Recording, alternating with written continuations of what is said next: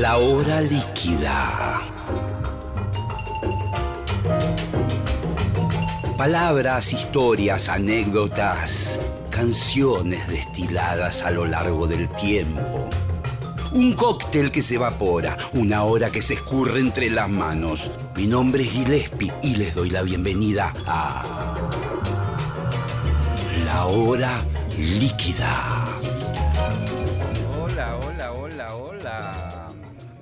Voy a subir un poquito el retorno, así me escucho fuerte, me escucho...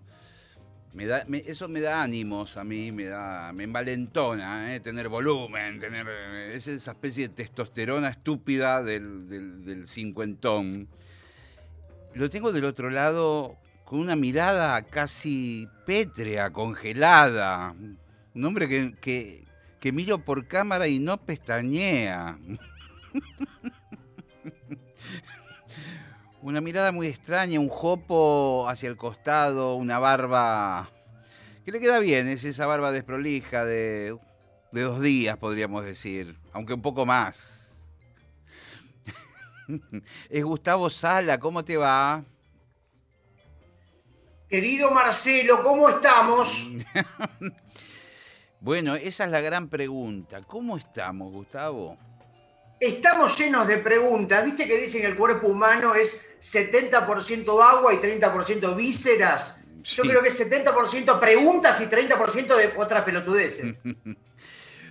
Vamos a contarle a los oyentes. eh, eh, recién en Twitter me escribió un fan tuyo, ¿eh? Aparecen los Ah, fans. es el único que tengo. Aparece... No, qué pago. Aparecen los fans de Gustavo Sala. Es historietista, humorista, conductor de radio, creador de tiras cómicas como Bife Angosto, que salía en el suplemento No de página 12. ¿Sigue saliendo el suplemento No? No. Sigue saliendo suplemento no, en una tira que ya lleva 16 años cada semana, desde el 2005 hasta hoy. eh, en este momento lo que se dejó de hacer es el suplemento en formato papel. Viste que el papel en la gráfica es algo que está Sí. prácticamente un- desapareciendo, es por lo un- menos diarios y revistas. Así que, si bien Página 12 sigue saliendo cada día en los kioscos, en papel, el no, el suple, sigue saliendo en formato virtual dentro del diario. Sí, sí, es eh, un bien escaso el papel, ¿no? Sí, vos hoy pasás por un kiosco de revistas y a mí personalmente me dan ganas de llorar. Es como un Walking Dead, pero de, no sé, de, de- de- de- papel impreso. Sí. Eh, ya nos vamos a meter en tu realidad que es muy, muy particular. Apasionante. Sí. Quiero preguntarle aquí a la producción, si está Inés por ahí, que yo modifiqué eh, a cosas de acá, del, Zoom. No sé si hice bien o hice mal. Eh, porque están grabando, Gustavo, te cuento. Esto se graba a varias cámaras, es muy loco. Después vas a ver el video en YouTube. Pero, ¿ves? Ah, ¿por qué? ¿Por qué me cambian las cosas? Pensé que el único analfabeto tecnológico era yo. No, no, yo empecé a toquetear hasta encontrar un seteo ideal, lindo, estético, pero no era el correcto. Estamos grabando, esto después aparece, lo vas a ver quizás hoy a la noche, no sé cuándo lo editan. Ya lo subimos al YouTube de, al canal de YouTube de la radio y vas a ver que es como una especie de programa de televisión. Cámara contra cámara, efectos especiales, eh, se transforma. Bueno, que hoy la radio es casi televisión, ¿no? Sí. Todo es filmado, todo es registrado. Prácticamente hoy la radio, esa cosa lejana de las voces anónimas sin cara, ya me parece que no existe más. no existe más. Es como que es, todo es un poco la televisión, porque las redes sociales también, apretás un botón y te aparece un, se despliega un video y ves alguna cosa. Instagram es como una especie de televisión, porque conozco gente que mira las historias de Instagram como si fueran programas, porque hay influencers que transmiten de repente una hora hablando, no sé, cosas de, qué sé yo, ponele, de, de veganismo. Y, y empezás a, a- en, a- en vez de ver la televisión, ves a tus influencers predilectos. En, Yo miro todo lo de veganismo, yo miro todos. Sí, me imagino que sí. Escúchame, ¿cómo sos a nivel, justamente, arranquemos por ahí, ¿cómo sos a nivel dieta? Eh, ¿Te gusta comer de todo? ¿Cuáles son tus cosas preferidas? Lamentablemente tengo muy poca cultura gastronómica, como mucho pero mal, cosa que estoy intentando revertir, estoy tratando de acomodar, de tener un comportamiento un poco más razonable, mm. porque imagínate, encima que los dibujantes somos seres bastante estáticos, ¿no? porque estamos mucho tiempo en forma, digamos, sentados sin hacer demasiados movimientos físicos. Entonces trato de caminar y de comer no siempre empanadas, pizza, empanada, pizza o pizza y empanada. pero escúchame, vos no tenés cultura gastronómica, pero yo te diría, como buen marplatense que vos sos, deberías tener una relación con el mar. Bueno, no, perdón. Bueno. Soy, no soy buen marplatense, soy mal marplatense. pero escúchame, ¿No disfrutaste de los frutos de mar y los pescados que te brinda Mar del Plata? Siempre tuve una relación con la playa, con el puerto como universo un poco lejana. Nunca fui un muchacho de ir fascinado por el mundo de los pescados, de los puertos, ¿no? Recuerdo aquella novela de Gabriel Corrado, Hombre de Mar. No era mi caso. Eh, de hecho, tampoco nunca entendía de, pequeño la cultura de la playa, la fascinación por ir días enteros, horas a la playa. Lo entendí ya viviendo en Buenos Aires. Ahí sí, cuando tomás perspectiva, sí, che, la playa estaba buenísima. Claro, la playa en realidad, me parece a mí, esto todo lo que vamos a hacer hoy en el programa es filosofar de la nada misma. Me parece que la playa lo que representa no es solamente el atractivo del mar y el, sol y toda esa situación al aire libre, sino que la playa implica también una especie de, de cosa en donde la mente se te pone en blanco. Me parece que la playa, para el, para el que vive, para el porteño, para el que vive en las grandes ciudades, la playa es el sinónimo de, bueno, miro el mar, ok, me meto en el mar, tomo sol, em, abro un libro y lo leo, pero en realidad es estar todo el día sin hacer nada. Esa me parece que es la, la parábola. Ese paisaje que describís se da sobre todo cuando hay una playa tranquila, ¿no? Cuando es una playa más em, justamente despoblada o esas playas quizás no en el momento más álgido de la temporada, donde podés, encontrar en un balneario con poca gente, se da ese, esa conexión con vos mismo, ¿no es cierto? Sí, pero escúchame, en Mar del Plata hay playas despobladas, buscando. Las hay. Buscando. del puerto para allá eh, digamos, pasando el acuarium y todas esas cosas. Pasando el faro, digamos, desde el centro pasando el faro. Sí, más, más yendo como para Chapadmalal, ahí aparecen playas interesantes. Lo mismo pasa, que a mí no me gustan tanto, y lo digo también porque mis viejos tenían una casa por Parque Camet, hay unas playas por ahí, no son muy buenas, es un bar, es un acantilado y un, metrito de arena húmeda todo el día. Pero hay playas también y, y no son muy habitadas. Pero yo te digo, las veces que más fui a la playa fueron estos últimos tres años cuando con mi novia vamos a Mar del Plata y la disfruto como nunca lo disfruté siendo niño y estando todo el tiempo en Mar del Plata. ¡Qué locura! ¡Qué desperdicio! Por favor. Y bueno, es así, uno, viste ese viejo refrán, uno no sabe lo que tiene hasta que lo deja de tener o algo así. ¿Qué, ¿Qué, cosas eh, eran lindas de Mar del Plata, de esa infancia tuya? A ver, contame microcosmos, esquinas, lugares. Primero creo que Mar del Plata tiene como para el imaginario popular, por lo menos argentino, viste, siempre esa cosa del... Eh, qué lindo que es estar en Mar del Plata, en Alparagatas, esa cosa del casino, eh, la cosa de la, la picardía, Olmedo y Porcel yendo a filmar a Mar del Plata, Isidoro Cañón, en una cosa muy como superficial, ¿no? Y siempre hubo como el underground para el rock, para la, cultura más independiente. Mar del Plata siempre fue, digamos, teatro de revista, Carmen Barbieri, Nito Artaza. Este, a veces me parece que la gente Mar de Plata parecería que era solo eso, ¿no? Claro, eh, esa, digamos, lo que es la peatonal, la rambla, el casino, el Hermitage, todo eso es como que se morfó toda la atención pública. Pero, pero hay otro Mar del Plata. Yo, eh, hay otro Mar del Plata. El Mar del Plata que usted no ve. Sí, hay un Mar del Plata Dark, hay un eh, sí, es una ciudad encantadora, la verdad, ¿no? Tiene, no sé cómo está ahora de neonazis, que también tenía un porcentaje de neonazis muy interesante, muy simpáticos. Creo que están un poco escondidos o se están haciendo para, no sé.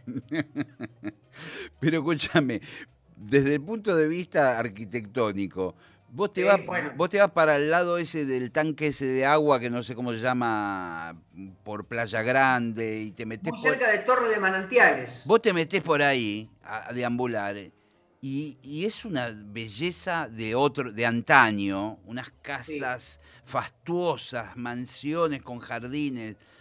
Es una belleza esa parte. Aparte es una ciudad como lo es Montevideo, muy caminable, ¿viste? Vos podés hacer unas caminatas, pasar por la costa, llegás a pasar por Alem, volvés al centro, vas por la Rambla, es realmente... Así que recomendamos Mar del Plata, visite Mar del Plata. Pero así también, como te digo una cosa, te digo otra. Y, y, esto puede ser un volantazo y hasta puede ser un descarrilamiento de la charla. Sí. En los últimos años noto que hay mucha pobreza y como tristeza en la gente, ¿eh? que camina a las calles, que anda ahí medio a la intemperie, mangando en, los semáforos.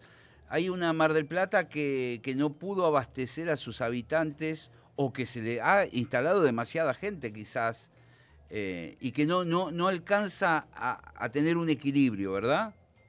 Bueno, siempre fue una ciudad de récords, récords de suicidios, de desocupación, un poco los contrastes, el casino, el verano, la temporada y esto que decís, ¿no? la depresión, eh, la desocupación, la, em, la, miseria, pero bueno, sí, evidentemente, son, siempre hay una, ciudad de contrastes, podríamos decir. Sí, en el, en el ambiente de los músicos he conocido a muchos, eh, tengo amigos músicos allá y siempre están como un poco como descorazonados. Es una ciudad que les podría ofrecer todo, porque es como si fuera La Plata o Rosario o, cosas así, pero ellos por ahí no pueden vivir de la música, necesitan venir para acá, o quizás te pasó lo mismo a vos. Eh, Pero viste que uno, digamos, siendo marplatense, sueña o imagina con la meca porteña, yo, por ejemplo, de, adolescente compraba la revista Fierro y veía que había eventos de dibujantes, había librerías de historietas, y uno eh, leía las notas de Buenos Aires no duerme, los eventos de recitales gratuitos, la cultura, el paracultural, todo ese imaginario que Mar del Plata no había algo parecido, no parecía que eso no iba a suceder nunca, un underground tan potente. Este, bueno, finalmente lo fui conociendo y es un poco eso. ¿Cuándo, fue que, este te cayó esa ficha que dijiste yo me, voy para Buenos Aires? Mira, desde el año 96 empecé a venir bastante seguido, sobre todo cuando empecé a trabajar en la revista Comiqueando, a, mediados de los 90, que era una revista independiente de información que también publicaba historietas de donde salimos Ángel Mosquito, Liniers, eh, Diego Agrimau, Lucas Varela, un montón de compañeros de generación de historietas, y eso me hizo conectarme con la escena independiente en los noventas, cuando ya la Fierro no existía más, cuando había una especie de desierto editorial, ¿no? Pero empezaba a haber mucho evento, muchos, este, lo que fue el boom de los fanzines, mucha autoedición no independiente porque no había a dónde carajo publicar tus historietas. ¿Y dónde caes? ¿En la casa de un amigo, un pariente? No, yo mira, me vine en el 96 la primera vez, me acuerdo que compré, ¿cómo era ese semanario? Que era eh, una especie de compra y venta donde salían... Segunda mano. Eh, segunda mano. Me compro segunda mano a buscar pensiones. Y me acuerdo que, imagínate, con una cantidad de dinero bastante acotada. Y encuentro una Sarmiento 4470 entre Pringles y Yatay, barrio de Almagro. Lo voy a ver era un lugar como una pensión estudiantil a compartir, compartir con un par de muchachos. ¿La misma habitación o la misma pensión? una pensión, una pensión. Pero compartir la pensión o compartir la habitación. La habitación, éramos tres muchachos ahí. Este... No va, no va. bueno, bueno, era lo que había. No va. ¿Y fuiste? Yo era un muchacho joven, era un muchacho joven, soñador, y bueno, este, fueron varios meses, me terminé, no fue, no fue la mejor experiencia, no recomiendo la Pero escuchame, sobre todo con gente que no conoces. Gente que no conoces, estás en la cama, eh, tenés gases, por decir algo. Y ya es una incomodidad, porque decís, voy a incomodar a los demás, eh, voy a esperar que se duerman, eh, me tapo con tres frazadas. Igual yo, digo, yo siempre tenía mi, fusil en la mano, abajo de la almohada. No, mentira. Pero, eh, pero bueno, ese, ese, ese, periodo porteño me sirvió para conectarme con un montón de amigos, empezar a, ir a las primeras ferias que había, este que tenía esta especie de despertar independiente de la historieta underground argentina, o un revival, ¿no? Porque había habido, obviamente, los 80, etcétera. Pero bueno, Después, a partir de ahí, fui teniendo cada vez más una vinculación por amistad, por proyectos, por libros, etc. ¿Con qué, ¿Con qué colega te hiciste primero amigo o compañero? ¿Quién, ¿Quién fue tu primer amigo? Viste que a veces uno encuentra un primer amigo del mismo palo y, te empezás a, fusionar, a tirar... mira, yo me hice muy amigo de Lucas Varela, por ejemplo, que lo conocí en esos eh, eventos llamados Fantabaires, ¿no? esos primeros grandes eventos de cómic que mezclaban también series, personajes de televisión, historieta, etc. Em, y ahí lo conocí a Lucas en un lugar que era una especie de estanque, todos los que hacíamos fanzine, yo hacía falsa modestia, que venía de Mar del Plata con mis revistitas autoeditadas, y ahí este, Lucas Varela me invitó a dormir a su casa, este, empecé a tener una relación y después con Dani Deo, Ariel López B, un montón de amigos, Salvador Sanz, que hicimos un camino, tenemos todos este, entre 40 y 73 años, sí, más o menos, hicimos un camino común. Hoy todos ellos la están rompiendo y yo quedé comiendo de contenedores en tacho de basura y demás. Por suerte, Buenos Aires tiene muy buenos contenedores. No seas mentiroso. Igual, igual me causa mucha gracia yo sé que sos un, trabajador incansable. Eh, siempre estás generando cosas nuevas. Eh, igual me causa gracia verte revolver un poco. Es cierto lo que vos decís. Eh, siempre se puede aprovechar algo de lo que tiran los demás. el otro día estaba viendo eh, hay un canal fantasmagórico, no sé si lo tienen en Capital Federal, pero yo lo tengo en el conurbano, que es el Telemax. Me parece que es de Telecentro. Y el que no tiene Telecentro no lo puede disfrutar. El canal Telemax es muy raro porque pasa bloopers, así cosas raras, todas sacadas de internet directamente. Es un canal argentino, evidentemente, para mí es de Telecentro y, ahora lo que están poniendo son eh, youtubers, youtubers que los, bajan directamente de internet. Eh, y hay un loco mexicano, me parece que es, que anda con, un, con una camioneta por Los Ángeles. No sé si lo viste a ese tipo. no, no lo vi, no vi. Viendo los tachos de basura de los yankees, a ver qué es lo que ah. tiran. Y anda siempre con el celular filmando todo, como buen youtuber. El programa es muy entretenido y lo que es, pavoroso es ver las cosas que tiran los norteamericanos. Sí, eh, muy interesante porque tenés un mapa humano tremendo de la cultura humana. Humana y, el, el, nivel demencial de consumismo que tienen. Porque empiezan a tirar, ya llega un momento que empiezan a tirar cosas que funcionan. Si a vos se te rompe la tele o la computadora PC que tenías del año del pedo y que no funciona más y bueno, no tiene arreglo, la tirás, bueno, es una cosa. Ahora, si tirás un televisor de hace un año andando, estás recontra loco. Bueno, sí, evidentemente hay gente que tiene plata o los televisores son muy baratos. Sí, sí, bueno, el tipo, por lo que yo vi, anda por la zona siempre de Los Ángeles, ¿viste? Se mueve dentro de California en barrios medios chetos, donde. Y va con la camioneta despacito. Y dice, bueno, a ver acá. Y de repente encuentra un skate, un casco, dos zapatillas Nike nuevas, eh, una PlayStation 2, adentro. vos se va llevando cosas, las agarra y se las lleva. Obvio, las va cargando la camioneta. Cuando termina cada capítulo, tiene la camioneta llena. Evidentemente eso, él, él vive de eso. O sea, va a un lugar que se lo compran. Eh, pero bueno, me fui mucho por las ramas, Gustavo. Y bueno, para eso están las ramas, para irse hacia ellas.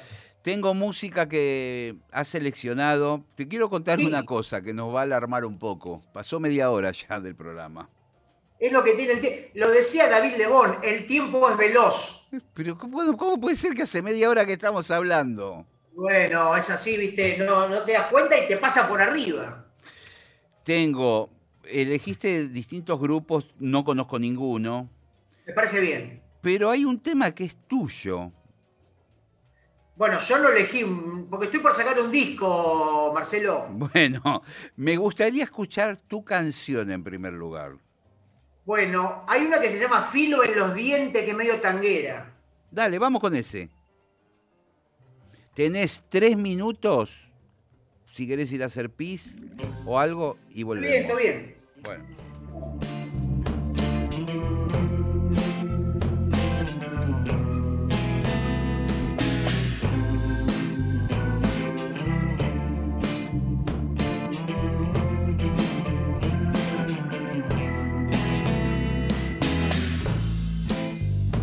filo en los dientes,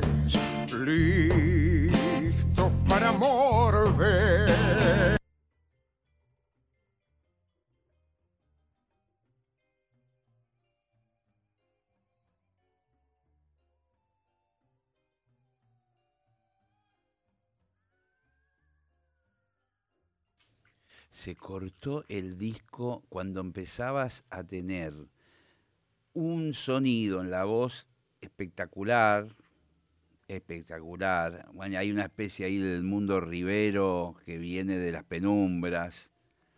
¿Qué pasó? Se colgó la compu, ¿no?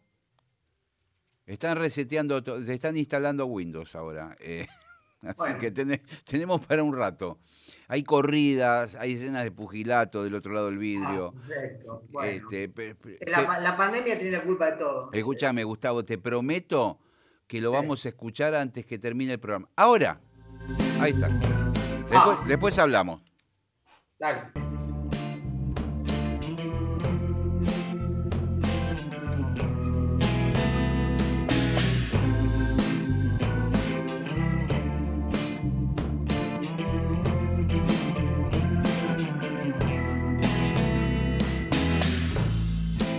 Tengo filo en los dientes listos para morder.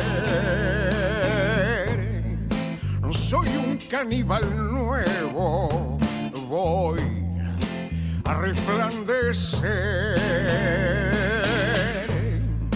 Aprobé el examen, tuve que masticar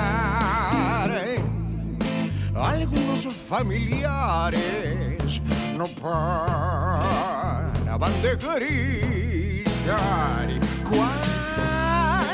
Cuando la comida sea vos, te voy a cocinar mejor, mejor que a cualquier otra persona.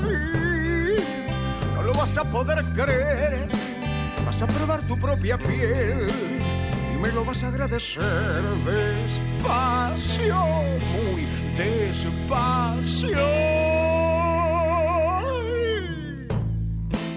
Me levanté con hambre, voy a salir a ver cuánta gente en la calle. Hoy me voy a comer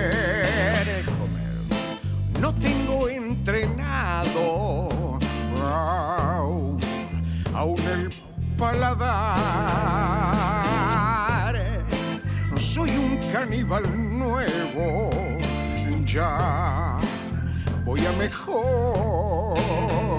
Y cuando la comida sea vos, te voy a cocinar mejor, mejor que a cualquier otra persona.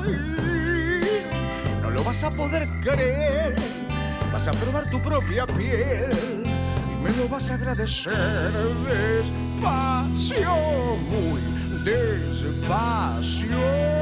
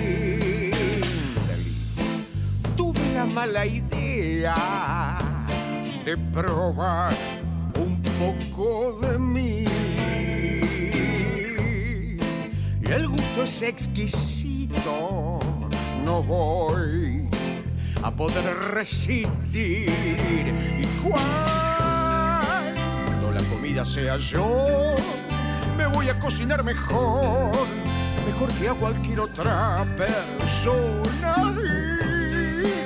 No lo voy a poder creer, voy a probar mi propia piel y me lo voy a agradecer despacio, muy despacio.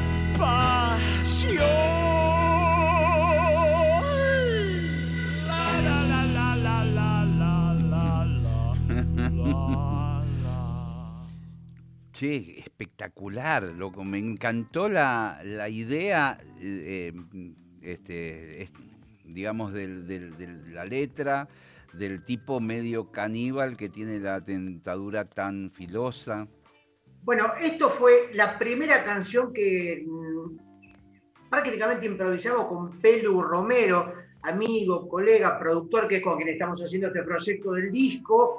Él produce, arregla, compone conmigo, toca todos los, los instrumentos o prácticamente todo lo que escuchamos. Y van a ser ocho canciones que estamos prácticamente este, terminando para, para- para en los próximos meses o semanas este, completar el disco con estos dos, te- este y otro más en, en Spotify ya se pueden escuchar como adelantos.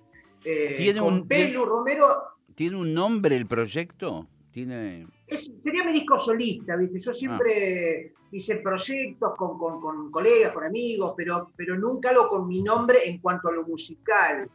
Y con Pelu hacíamos un espectáculo que se llamaba Levadura Bailable, que era como mezcla stand-up con historieta, con música, y él tocaba en vivo y yo improvisaba. ¿Viste? Siempre improvisábamos canciones. Eh, y me dice, pero tenemos que hacer tu disco, pero déjate de joder, vamos a hacer canciones de verdad. Está, está perfecto, loco. Y aparte de- tenés buena voz, eh, afinás bien, tiene, tiene, tiene un audio bueno todo, ¿viste? No es ¡Te que- agradezco mucho, querido! Realmente. el disco, Eh, bueno, hacemos lo que podemos. disco No, solita. pero para mí te digo la verdad, la música es un lenguaje desconocido. Fui a una clase de guitarra, soy un frustrado musical. Yo te canto, te improviso, tengo una musicalidad, pero absolutamente amateur, eh, intuitiva. No soy capaz de hacer dos notas o una nota en una guitarra porque me parece un lenguaje que nunca voy a poder manejar. Y quizás estás en el camino correcto, ¿eh? Quizás. Porque la música intuitiva, natural, quizás es la, es la verdadera. Mirá lo que te digo. Porque eh, uno puede ser un genio, un concertista, de pelarse 10 horas tocando cualquier instrumento. Pero después que suceda música es algo un poco más eh, remoto, porque la técnica te facilita, por supuesto, tener los recursos, la el adiestramiento como músico, está bueno. Es como si vos estuvieras todo el día estudiando cómo se maneja el fibrón o la pluma o lo que fuere. Eh, Sí. Después que de ahí a que hagas una buena historieta, hay un largo trecho. Totalmente. Seguramente eh, puede emocionarte más un tema de tanguito que Sí. un concierto de Jetro Tull o de Yes, ¿no? Sí, a mí particularmente justo Yes me gusta, pero... pero, No, no, pero, no digo que pero- esté mal, pero digo, viste que a veces la sobrecarga del Sí. virtuosismo no necesariamente tiene que ver con la calidez, lo que te pueda transmitir. Sí, pero lo que vos decís de Tanguito es definitivamente sí. Quizás yo prefiero a Tanguito, a Yes, llegado el caso. Eh, me pasa también muchísimo con el jazz, donde hay muchos flacos que son eh, eh, experimentos de conservatorio, de, de institutos de jazz muy avanzados, que manejan un lenguaje sofisticado, ya Sí. demasiado difícil de entender y, y- y donde también a veces es difícil transmitir ideas. Si vos, si, nosotros hablamos con un vocabulario de 50 palabras y nos entendemos y podemos transmitir cosas fuertes con esto, eh, es un desafío tener 3.000 palabras. A ver si tenemos la misma fuerza que con 50. Eh, Sí, ¿Me yo explico? creo que tanto en la música, también pasa un poco en la historieta, en los últimos años, hay como un desprejuicio estético donde todo vale y se abrió mucho el panorama de temas, de calidades, de esto que antes era dibujar bien. Se rompió un poco eso de qué carajo es dibujar bien. Claro, ¿no? claro, claro. también qué es tocar bien de última. Claro, claro, claro. Eh, Es, co- es como que hay que agregarle qué tenés para decir eh, en Sí, una u incluso otra disciplina. pasa con muchos cantantes que los notás desafinados, quizás, entre comillas, pero Pero escúchame, tienen que ser así porque El- es esa impronta, ¿no? el rock está construido, cimentado de cantantes desafinados. No todos fueron Freddie Mercury. Eh, No. Y qué buenas bandas existieron y qué buenos temas y cómo pega. Porque a veces también la humanidad, viste, que existe en la desafinación, esa humanidad, esa vulnerabilidad, esa parte que no es perfecta, es la que más pega. Porque si yo te Sí, meto totalmente. eh, todas las voces en el autotune y a vos te dejo cantando como Pavarotti, o que es, tu- es una máquina perfecta, y por ahí ya pierde, tu canción pierde parte de la potencia. Sí, lo mismo que en la radio, ¿no? Cuando uno tenía que escuchar siempre esos locutores engolados, que era como mucho más académico y estricta la cosa. Sí, sí, es un fenómeno que también se da en la radio, de que de repente, claro que hay profesionales de muy buen nivel, recibidos del ISER, que son locutores y que tienen una voz fantástica, la saben colocar, eh, pero a la vez, muchas veces la gente prefiere un tipo común que esté hablando y dicen, "Ah, a mí me gusta escuchar a Menganito, no voy a dar nombres, pero la gente generalmente Claro. dice así, escucho a la negra... Pero cuando decís Menganito, todos sabemos de quién estás hablando. No, para nada. Pero, pero es como que es- siguen la personalidad de esa persona.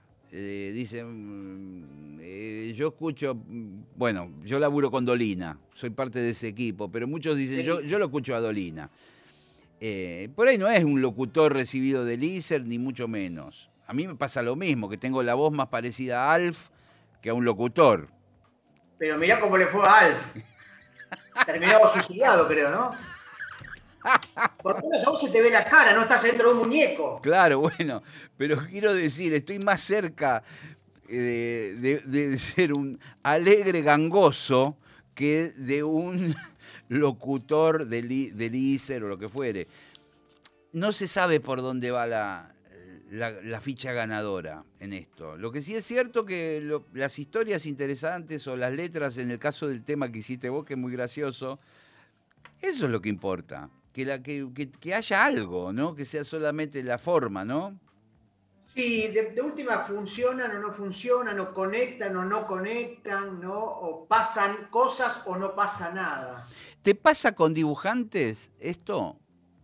Por supuesto, bueno, hay casos paradigmáticos como por ejemplo eh, Copy. Copy es Sí. eh, ¿no? un hombre que también lo ubicamos en el teatro, en la poesía, Me en gusta- la contracultura, pero como me gustaría- historietas, la mujer sentada. Me gustaría que introduzcas a Copy, con todo el respeto al mundo, por supuesto, Sí. eh, al, al público en general. Que, o Bueno, sea, di- digamos, fue yo lo conozco, pero, pero me costó conocerlo. No, no es algo que está en cualquier esquina. Claro. Copy viene, mira, eh, no me acuerdo exactamente su nombre, pero es un hombre que está vinculado con la transgresión, el teatro, si no me equivoco, décadas del 60, en Europa, eh, un adelantado, ¿no? Con temas argentino, autor de teatro. Argentino. Claro, sí, argentino, pero... no quiero decir cosas pero estoy casi seguro. Yo también, casi seguro, argentino radicado quizás en Francia o una cosa así. bueno, y tiene toda una gran obra como historietista, ¿no? Como humorista gráfico, con textos y personajes muy interesantes, muy teatral, ¿no? Porque prácticamente en sus historietas no hay fondo, hay muy pocos elementos, ¿no? De hecho, eh, La Mujer Sentada, que si no me equivoco tuvo versiones teatrales, es casi como teatro dibujado en viñetas. Con muy, poquitas, muy poquitas líneas, ¿verdad? con un dibujo que evidentemente no viene de una formación gráfica sólida, pero tan personal y tan casi necesario que sea de esa manera, que tiene una, una potencia tremenda el trabajo de copy. Hay, hay, libros de copy que se consiguen en ediciones argentinas muy lindas, ya que estamos, lo recomendamos. Sí, lo recomendamos. Eh, me encanta esta, este segmento de la charla. ¿Qué otros te, te movilizaron?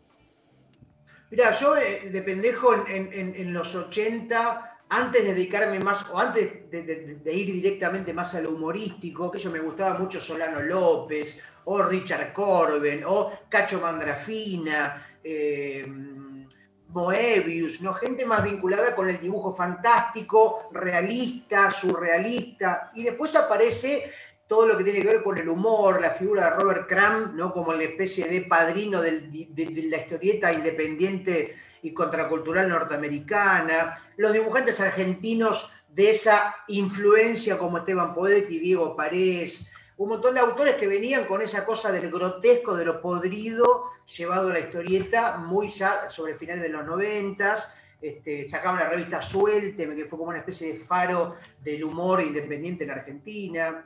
Este, y ya me di cuenta que era mucho más posible porque dibujando poco, con el humor más o menos puedes zafar. Está muy bien. sabiendo ¿eh? dibujar un poquito. Sí, sí. Y teniendo atrás esa idea, ¿no? De que, bueno, los que definir qué personajes son los protagonistas, de qué va a tratar, que haya algo que, mueva, ¿no? Y después, viste, en mi caso por lo menos y en el de muchos colegas, siempre uno dibuja queriendo contar algo, viste. A veces, en mi caso difícilmente dibuje por dibujar cosas como simplemente dibujos sueltos. Siempre es el dibujo cuenta algo, ¿viste? Entonces por ahí tenés que dibujar lo que ese texto te pide. A veces te quejas, querés putear a algún músico, bueno, algo te, frustra y haces una tira con eso. Debo decir que, has tenido muchas ganas de putear a algún músico, porque hay libros enteros de, puteadas a músicos muy graciosos. Eh, Bife 5. Uy, uy, uy, uy, ¿qué es esto? Bueno, Bife Angosto es la, tira que sigo haciendo en página 2, en el no, de la cual vos fuiste personaje. Sí, ya sé, ya sé, ya sé. he sido víctima. Ariel Minimal, eh, Viva Elástico, Javier Malosetti, bueno, mucha gente del, rock y de la cultura este, apareció como. Sí, hay, algunas, cosas, algunas cosas de Charlie que son muy graciosas siempre. Eh, a, ver, a ver, a ver. No sé si se ve ahí. Sí, sí. Bueno. Este es de Gracias Totales. Genial. donde recopilo muchos chistes de rock, muchas tiras, editado por Gourmet Musical, que es señora uh. editorial de libros de música. Sí, de Leandro. Leandro Donoso. Leandro Donoso, qué, qué, qué prócer eh, eh, que es. Y los libros fantásticos que saca. Ahora salió el libro de Carlos Zampayo, prócer también de la historieta, donde él cuenta su, su, mapa yacero. No sé, seguramente lo habrás visto. Yo le tengo muchas ganas a ese libro. Yo también le tengo muchas ganas y se lo voy a tener que manguear a Leandro. No me va a quedar, quedar otra alternativa. Hay unos libros muy piolas. Hay un libro de, de Eduardo Berti por ejemplo, desgranando aquella letra del... Eh, del de Por. De Por, de, de, Spinetta, del disco Artaud, que tiene, Totalmente. tiene como 60 combinaciones distintas. Viste que es esa letra media surrealista donde eh, son... Árbol, hoja, salto, luz, algo así. Sí, ¿no? señor. Configuración. no, no, no. Bueno, Bueno, imagínate los temas de Spinetta cantados por Tom Jones. Árbol, hoja, salto, luz. No, no, no, tiene que ser con esa voz media anómala de Spinetta. Y ese libro en particular es muy interesante porque son, incluso hasta hay figuras como geométricas hechas con las palabras. Está eh, escrito de tal forma y diseñado que es muy interesante ver todas esas combinaciones, todos esos estudios a partir de una sola canción de tres minutos de Spinetta. Berti hizo un libro y ese libro lo editó Gourmet Musical. Sí, señor. Bueno, tiene mucha obra, este, creo que es la única editorial o una de las pocas que se concentra en libros de música específicamente con rock, ensayos sobre tango, sobre jazz, sobre diferentes este, artistas. Es notable. Qué bueno que hayas eh, firmado eh, para estar en esa escudería. Sí, ahora estoy pensando otro proyecto que no sé cuál será, pero tengo las puertas abiertas. A mí los libros de música me, me apasionan, así que siempre estoy atento a lo que sale.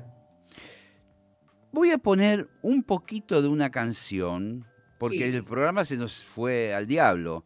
Pero vos elegiste, te voy a dar eh, a, eh, a que elijas. Sí. Hidrogénese, Una banda española, sí. momento, porque sí, hay otras opciones. Alucinaciones en familia, Eso- Uruguaya. uruguaya, y buenos vampiros. Marplatense.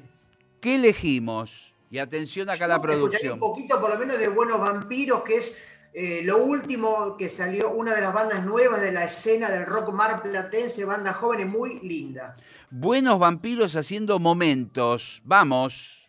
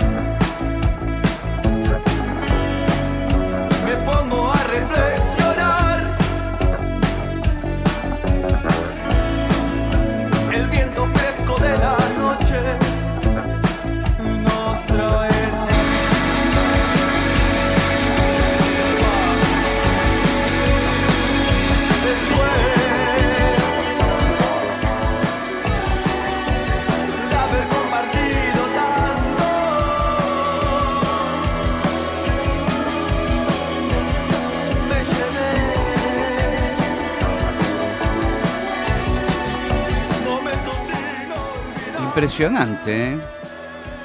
Una muy linda banda y muy joven, gente muy joven, este, eh, con muy lindas canciones. Me gusta el espíritu que tienen. Es muy arriba, ¿viste? Muy bien. Sí, a mí me hace acordar a cierto pop español de la movida madrileña de los ochentas, esa cosa, un poco volviendo a esto de con música aparentemente limitada pero muy emotiva. Sí, sí, tocada con contundencia, con un buen cantante. ¿Llegaste a verlos en vivo? No tuve el gusto porque lo descubrí hace poco antes de la pandemia, ¿viste? Y después se empezó a complicar todo, así que, porque es una banda que tiene creo que tres años o, o algo así. Gustavo Sala, mi querido, nos quedan unos siete minutos. Quiero, Van a ser los mejores. Van a ser los mejores. Quiero actualizar información. Sí. Eh, página 12 ya hablamos, estás ahí firme. Celebro que estés con trabajo, porque este momento es muy angustiante para muchos. Eh, aquellos que son freelancers, gente que ha quedado fuera del sistema en los últimos años, eh, más la pandemia, el, Sí. el resultado es catastrófico. Eh, por otra parte, el lanzamiento como solista. Sí, Eh. estamos viendo cómo vamos a hacer el lanzamiento con Pelu de un disco que todavía no tenemos definido el nombre, pero va a ser con, haciéndome cargo de mi nombre, digamos, este, para conquistar el mundo con toda la No sé falta si, de respeto. no sé si conquistar el mundo, pero te va, te va a generar unas lindas veladas musicales eh, tocando en vivo y estando con gente seguramente post pandemia. Cruzamos los dedos, por supuesto, pero... Son cinco años más nada más, tranquilo, tranquilo. Che, ¿cómo, cómo te pegó a vos? Eh, ¿Bien, mal? ¿Cómo fue el año pasado? ¿Viste que Mira, hay- el año pasado creo que, por lo que estuve escuchando, mucha gente, colegas, hubo una especie de mm, sub y baja emocional, depresión, incertidumbre, excitación también, como wow, esta cosa como anárquica, adolescente, me acuesto a la hora que se me canta el orto, me quedo mirando películas, como Sí. se me canta, mu- todo desordenado. muchas fotos de botellas de vino también a la noche? Bueno, el vino no, no pertenece a mi universo, pero yo me, me hice medio adicto al Fernet, por ejemplo, que nunca Claro. lo había tenido como muy cerca. Y, y- y, digamos, ¿te pegó para, para el lado creativo o te anuló? No, te diría, mira, por ejemplo, en pandemia el año pasado eh, preparé un libro, eh, hice una obra de teatro en el Conex, ¿no? que la generamos con un equipo de trabajo, con Parda Producciones, con un equipo hermoso de gente, una obra que fue desde el Conex en octubre pasado, una experiencia muy loca, donde estábamos haciendo el espectáculo en el propio Conex por streaming, ¿no? esta maldita palabra que llegó para quedarse, parece, este, y fue también algo muy loco, ¿no? Con características muy especiales. eh, haciendo una especie de teatro con música, con historieta, con stand-up, que ahora lo vamos a poner próximamente en algún lado. Qué bueno, loco, impresionante eso. Y siempre tratando de ver, siempre sigo, viste, pensando a ver qué, más allá de las revistas que uno colabora y sigue haciendo, los libros que vienen, viste, a ver qué carajo uno puede inventar este, desde este lado.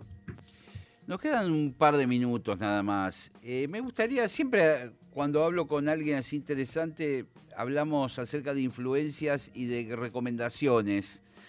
Eh, porque eso por ahí le dispara a alguien que está escuchando a, a ir a buscar, a googlear, a encontrar un material que desconocía. Eh, recién estábamos escuchando Buenos Vampiros, una banda Sí. marplatense muy interesante, un descubrimiento para mí. Me gustó esa cosa media de, de bajo sintetizado, no sé, ochentosa. Totalmente.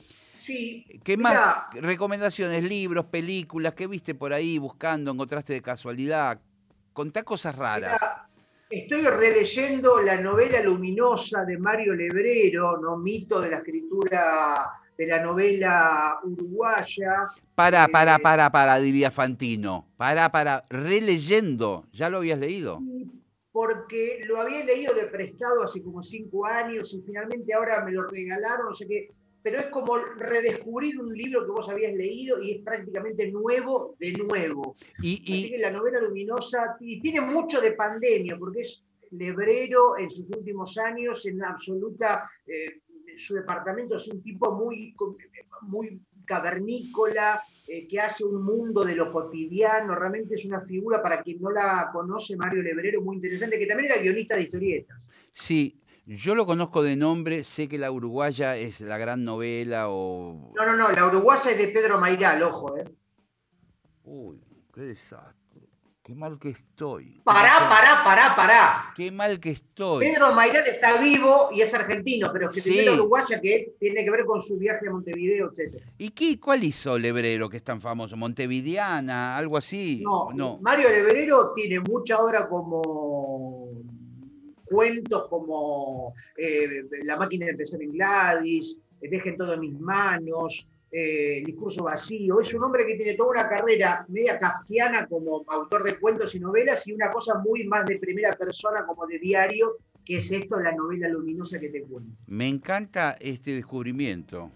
Te digo que no sé si me lo voy a comprar el libro, que sería un buen gesto hacia Mario Lebrero, no sé si es que vive. Yo te lo recomiendo, está muerto hace más de 20 años, pero le va a encantar igual. Aún muerto te lo va a agradecer. Si no, me lo voy a bajar trucho de internet. pero Bueno, pero este- no, no le digas a nadie. No, murió en el 2004, Lebrero, así que no, no, no son más de 20 años, pero es una joya hermosa, ideal para leer en pandemia, mirá lo que te digo. Qué bueno. Eh, vos sabés que te voy a hacer caso y seguramente tendrás noticias de mí eh, a ese nivel. Me gusta esa recomendación. Eh, Sí. ¿qué, qué más? ¿Qué podemos tirar? Tenemos No. un minuto y ya me tengo que despedir. Otra Hablando recomendación. de Uruguay y hablando, hoy hablabas de YouTube, no sé si es, ya es un mito a esta altura, pero Tiranos Temblad, que es esta especie de noticiero, de, de, de collage, Lo de conozco. de cosas que sube la gente a YouTube, y es otra obra de arte maravillosa de Uruguay. Hace cosa de un mes hizo su resumen anual del 2020, Tiranos Temblad Resumen 2020, que es otra maravilla disponible gratuitamente en las redes de tu computadora. Tiranos Temblad, los uruguayos. Sí, he visto algo- Maravilloso. al- algún capítulo y me encantó el laburo de edición, cómo van enlazando todas cosas muy pequeñitas con un relato. Eh, mi querido Gustavo Sala, se nos fue el programa, rápido, así, muy liviano, muy ágil, pim, pam, pum. Me siento renovado, me siento otro. Sabes que te quiero mucho, que no nos vemos nunca y esa es la fórmula, me parece. No hay que vernos nunca. La forma de que este romance funcione es esta, la lejanía, la distancia, La y cada tres lejanía. años hacer una charlita. Sí, señor.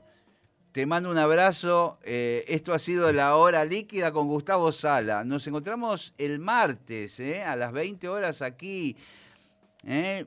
Lo apruebo a Gustavo Sala. Lo apruebo ¿eh? como buen psicoanalista que eh, en esta terapia de una hora ha salido muy bien parado Gustavo Sala. Nos vamos con un poquito de música. ¿Y qué metemos? Hidrogénese, alucinaciones. Hidrogenese. Hidrogenese. Nos vamos con eso. Gracias, Gustavo. Un abrazo. Chau. Chau. Pam pam pam pam Carta exagerada.